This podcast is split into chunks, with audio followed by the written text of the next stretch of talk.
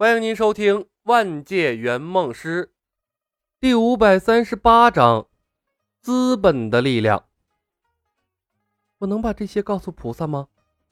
白素贞问。事无不可对人言。李牧笑道：“假的，又是假的。”白素贞的心脏在狂跳，她复杂的看着李牧，欲言又止，最终化为了一声叹息。小白，我有些乏了，想去休息了。李牧笑着伸手示意：“白姐姐，请便。”白素贞最后看了眼天空，又看了看院子里的法海，一闪身从房顶消失，独留下了不眠不休的李小白。那晚发生的事情，两人谁也没有提。白素贞因为李小白的身份，自觉的在和他划清界限，而李牧。是不想自己陷得太深。那天不受他操控也就罢了，难道还能和白素贞纠缠不清，日复一日？那样做的话，任务完成后痛苦的将是两个人。除非他有把握把新白的世界打造成后花园，可以自由来去，否则的话，还是当成一场了无痕的春梦罢了。但不知为何，做出了这样的决定。李牧心中突然有些怅然若失，莫名其妙的被美女蛇给日了，却什么滋味都没尝到。这大锤法罗太你妈坑了！仰躺在房顶上，李牧继续往天上丢肥皂剧，一时心软，给了天庭的仙神一些喘息的时间。这些家伙就开始琢磨着算计他了，还是让他们忙起来比较好。当然了。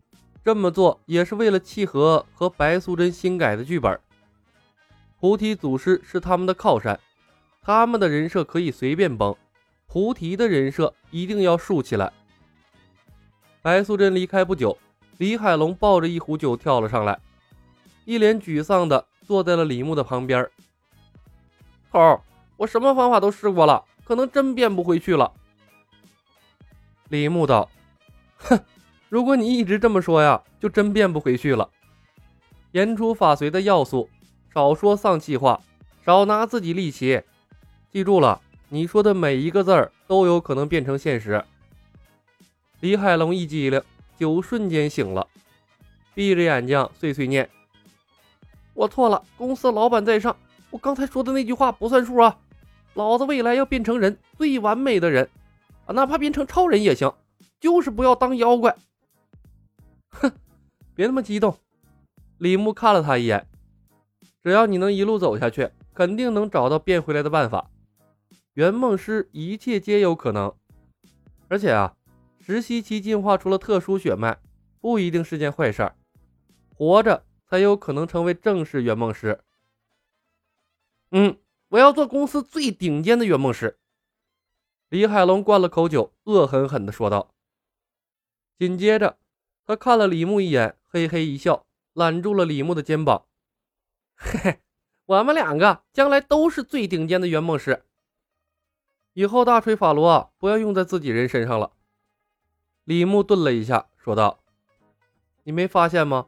凡是变现的内容，一定会有受害者。还是拿去坑别人好了。这天降横财呀，不一定是好事。”李海龙一滞，突然间好尴尬。他干笑一声，又灌了口酒。头儿，不用大锤法罗，任务没法完成啊！增长功力的金丹在天庭，现在天庭上得去下不来。现在的情况，我们上天指定会被围殴。与其上去送死，还不如赌一赌大锤法罗呢。我觉得能吹来龙肉包子，就能吹来金丹，顶多耗费些时间，至少不会有生命危险。李海龙能想到的问题，李牧又怎么会想不到？他仰望漆黑的天空，代表着诸多神仙的星辰看起来晦涩无光。他笑了笑，哼，好吧，那你接着吹。神仙的药力，胡晓彤还没吸收完，朱果也没有找到，我们的时间有的是。实在不成，咱们再用别的办法。来到这个世界，满打满算不过一个月的时间。说实话，这进度已经很快了。李牧从没想过金白的世界能够速推，这个世界比诛仙高了不止一个等级。他在诛仙都用了八个月，在这里用再长的时间也正常。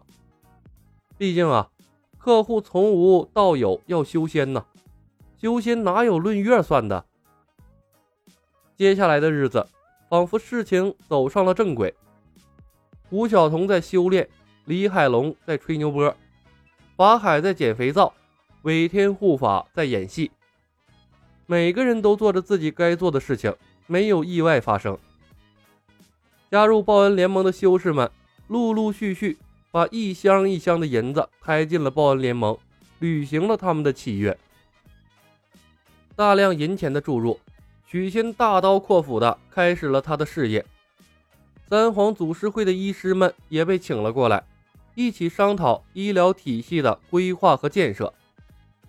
原来呢，三皇祖师会的老医生们对许仙这个毛头小子不服不忿，认为什么医疗体系扰乱了医学界现有的秩序，将来指定会惹出祸端。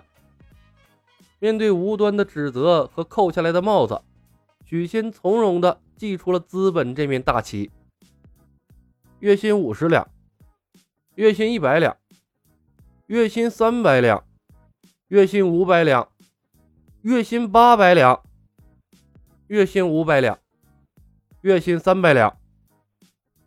白花花的银子放在众人的面前，经历了由少及多，再由多变少的过程，掌柜们的铮铮铁骨。轻而易举的被压弯了，一个个兴高采烈的搬着铺盖走进了医疗体系的大门。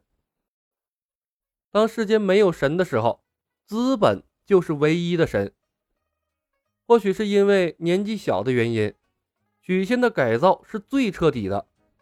他现在已经无心学医了，天天抱着《资本论》《国富论》《货币战争》之类的书籍在研读。